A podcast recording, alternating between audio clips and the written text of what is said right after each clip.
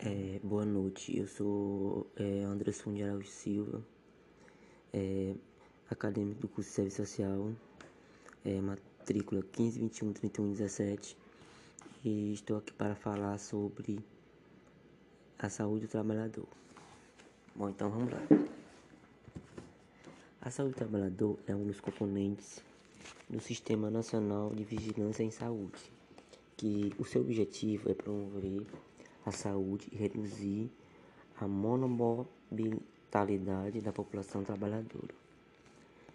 Por intermédio da integração de ações que interfiram nos agravos de seus determinados decorrentes dos modelos de desenvolvimento e processos produtivos. E é definida também como um conjunto de ações de vigilância e assistência visando a promoção, a proteção, a recuperação e a reabilitação da saúde desses trabalhadores submetido a risco e agravos oriundos do processo de trabalho. É, a Constituição Federal de 1998 definiu em seu artigo 200, inciso, inciso 2, que compete ao Sistema Único de Saúde SUS executar ações de saúde do trabalhador.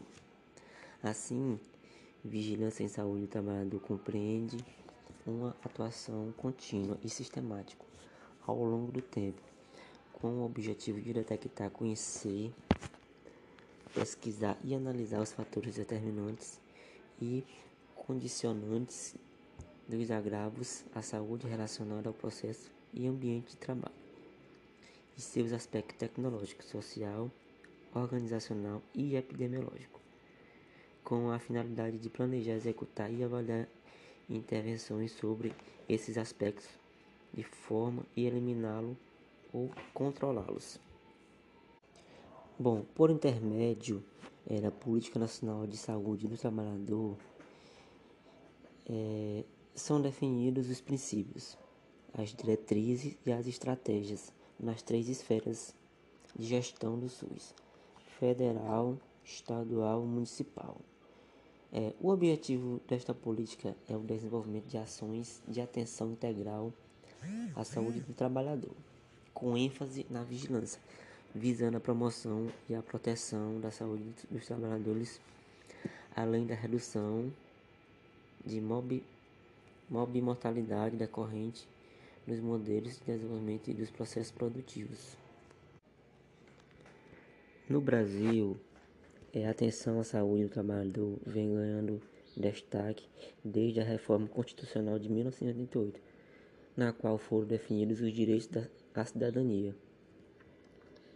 A saúde ao trabalho em um momento político de transição democrática que confirmou o papel do Estado como responsável por condições dignas de saúde para os trabalhadores e para a população em geral. Bom, a Lei Orgânica de Saúde, que constituiu, que se constituiu como a referência do SUS, não veio como uma iniciativa governamental mas como reflexo das lutas por uma reforma sanitária. E também é, a, a Lei Orgânica de Saúde, ela dá assistência ao trabalhador, vítima de acidente de trabalho ou portador de doença possível e do trabalho, é, com a participação no âmbito do competência do SUS, em estudos, pesquisa avaliado e controle dos riscos e agravos potenciais a saúde existente no processo de trabalho.